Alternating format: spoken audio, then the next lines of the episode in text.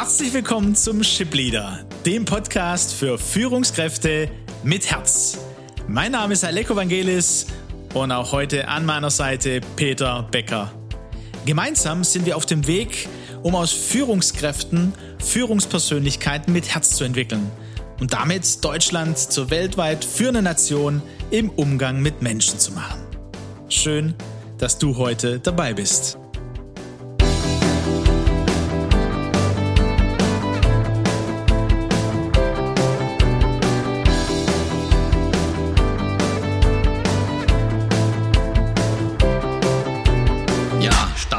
2, Folge 2.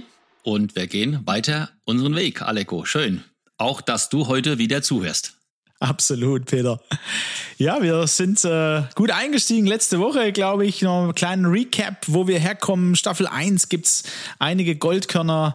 Ähm, herzliche Einladung auch an dich, da reinzuhören auf einer Fahrt oder ähm, ja, wenn du einfach einen, einen guten Impuls brauchst. Und ähm, letzte Woche haben wir gesagt, hey, irgendwie, es geht um Grenzen und äh, eigene Grenzen in der, in der Selbstführung ähm, wahrzunehmen, anzunehmen, weil, äh, Peter, du hast so geschildert in eurer Kleingruppe, habt festgestellt, wir arbeiten ja gerne und es gibt ja nicht nur die Geschichte wie bei, bei Maschmeyer, die jetzt bekannt wird und wurde, ähm, die eine Tablettensucht auch geführt hat vom Workaholic, ähm, viel arbeiten, es gibt ja zig...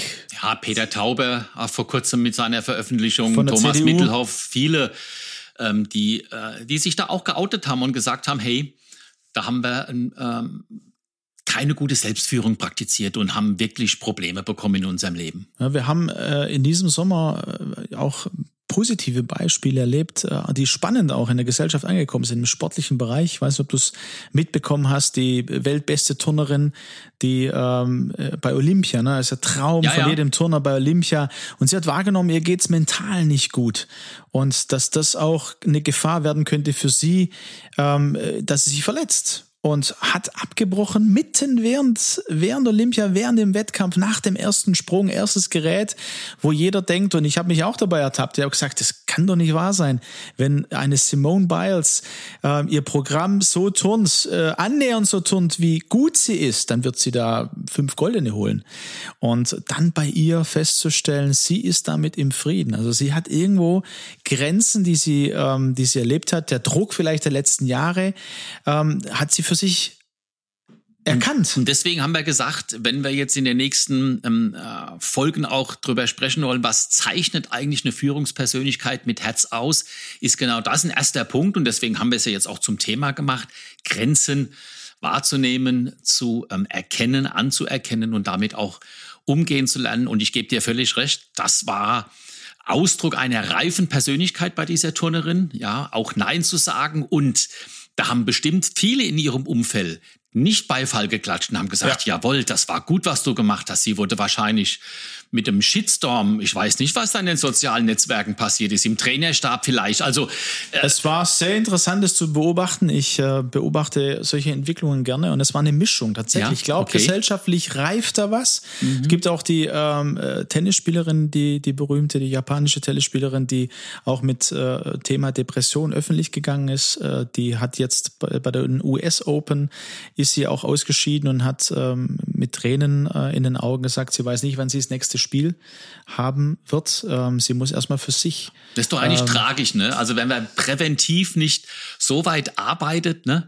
Ähm, dass man dann einen kompletten Abfall in der Leistung hat und aus etwas aussteigen muss, wo ja eine Berufung da ist. Ich meine, die sind ja in diese in diese Positionen, Funktionen, in diese Leistungsklasse ja nicht aufgestiegen, weil sie diese Begabung nicht haben. Und deswegen, und ich denke, das ist ja einer unserer Anliegen, ähm, dass du, liebe Zuhörer, liebe Zuhörerin, einfach dich auf den Weg machst und deine, deine Freude und deine Beitragsfähigkeit zu deiner und zu deiner Organisation, zu deinem Lebensumfeld, auch zur Gesellschaft eben auf Dauer auf einem guten Niveau hältst und vielleicht sogar noch steigern kannst, ohne jemals diesen Absturz zu erleben. Das ist eigentlich doch eine tolle Sache, oder?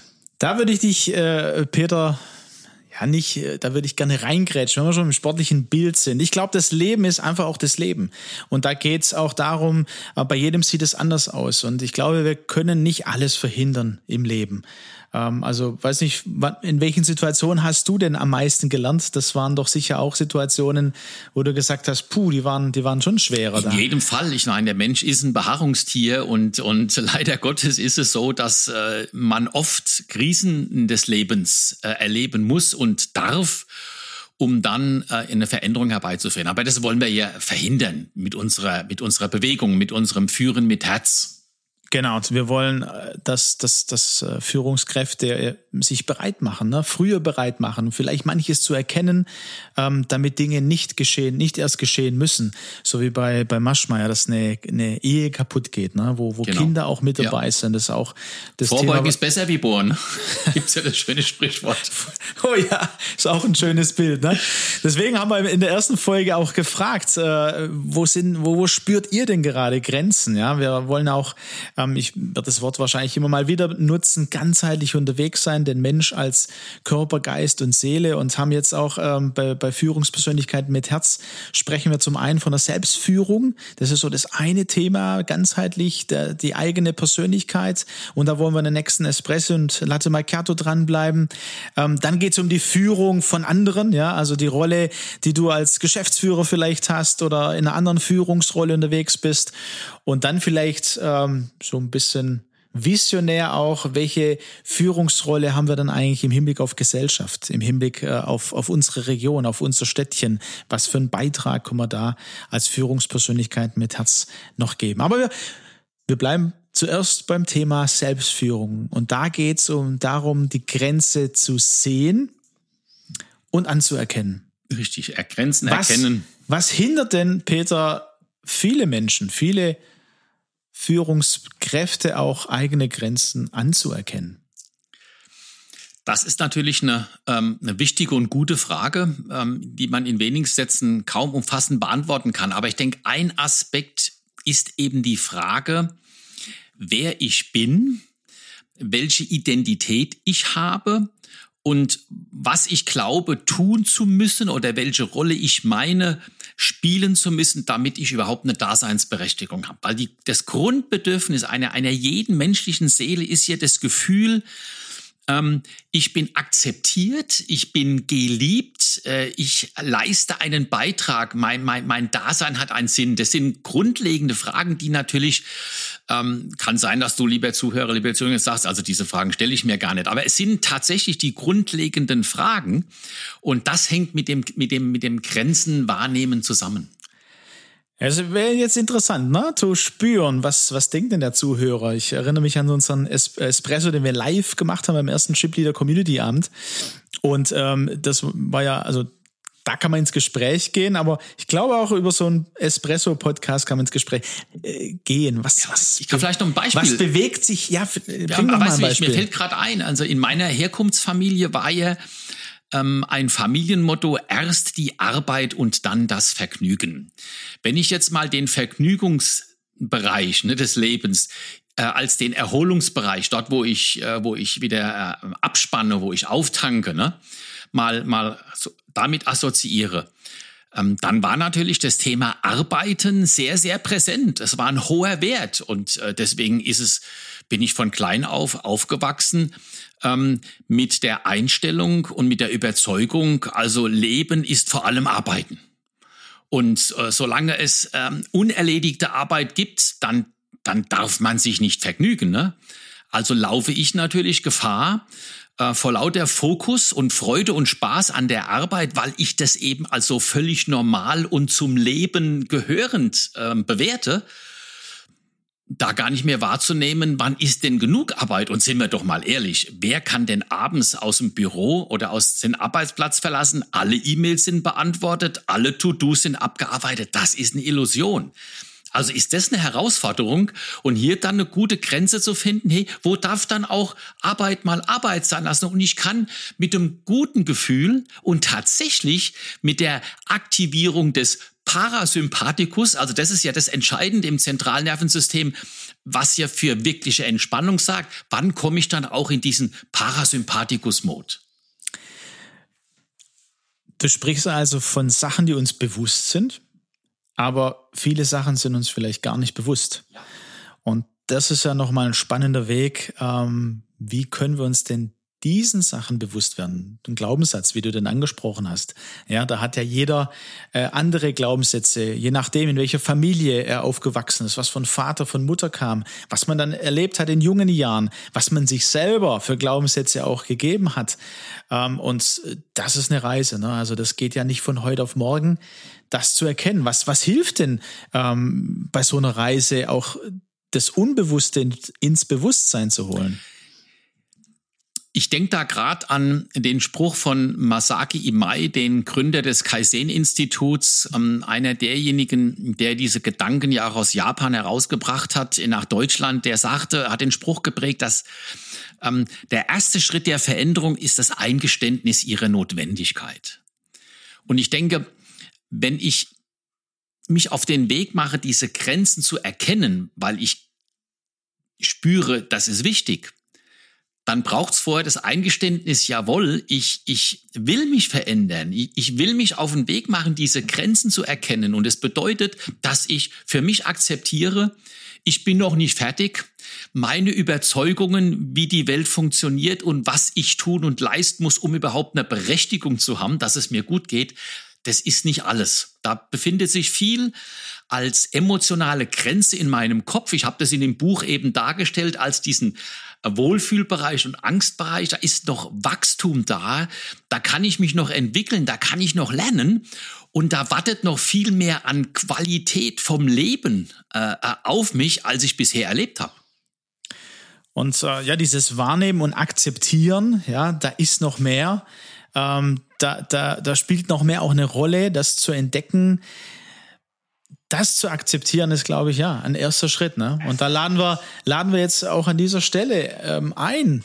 Und wir können das ja, also das sind jetzt unsere Erfahrungen, unsere Gedanken. Wir können da einen Impuls hinausgeben. Verantwortlich bist du selber. Lieber Zuhörer, liebe Zuhörerin, ähm, ja, das bist du selber. Äh, ich habe verschiedene Gespräche auch in den letzten Jahren und natürlich auch im letzten Jahr durch den Chipleader Podcast ähm, an der Stelle gehabt und da ist, ähm, kommt, kommt verschiedene Rückmeldungen, ja. Also zum Beispiel, dass jemand sagt, na ja, also ich habe meine Kindheit und, und ja, so wie ich auf, das, das hat jetzt keine Auswirkungen mehr auf meine aktuelle Situation, auf mein aktuelles Leben. Und ähm, das darf ich so stehen lassen. Auch wenn ich, auch wenn ich weiß, äh, für mich, ja, da gibt's immer auch viel Unbewusstes und äh, da gibt's ja die Wurzeln. Ich kann mir kaum vorstellen, dass alles im Bewusstsein ist. Da ist jemand vielleicht noch nicht bereit, Dinge zu akzeptieren. Ja, und das ist dann ja auch gut so. Ich meine, wenn jemand sagt, das interessiert mich nicht, dann, dann darf das ja auch sein. Ne? Aber ich denke, unsere Botschaft an, an, an dich draußen ist, hey, ähm, du bist Mensch, so wie wir Menschen sind, und es gibt immer noch etwas, was man dazulernen kann. Und durch dieses Dazulernen wartet noch mehr. Also da wartet noch mehr in Berufung hinein wachsen, da wartet noch mehr Potenzial. Und ähm, das ist ja so ein bisschen auch ähm, den, den Mut äh, und der, die Anregung, die wir mitgeben wollen. Ja, ich würde gern mit dir ähm, beim nächsten Mal, und da erwartet uns ein Latte Macchiato am Sonntag, der erste Latte Macchiato der Staffel 2, da würde ich gern mit dir nochmal draufschauen, Peter. Ne? Also dieses Wahrnehmen und dieses, da wartet noch mehr, das merke ich so diesen, in der Gesellschaft immer mehr, immer weiter. Was ist denn dieses Mehr? Ja, du hast ja auch davon gesprochen, von dem, ich brauche das, ich brauche die Anerkennung, die Bedeutung, ne, Sicherheit und Bedeutung wieder an dieser Stelle. Und wenn ich es als Geschäftsführer geschafft habe, ja, dann habe ich ja diese Bedeutung. Also es hat ja was mit meinem Wert zu tun. Und dieses Mehr, von dem wir auch sprechen, auch äh, Führungspersönlichkeit mit Herz, ist vielleicht nicht dieses Mehr, das äh, wir vielleicht vor Augen haben. Ja, man könnte ja mit mehr assoziieren, mehr Geld, mehr Ruhm, mehr Anerkennung. Ich glaube, dieses Mehr liegt auf einer anderen Ebene. Und das ist sicherlich äh, interessant, Aleko. Tatsächlich, da müssten wir mal uns etwas mehr Zeit nehmen. Da kochen wir uns ein schönes, einen schönen Latte Macchiato, ne?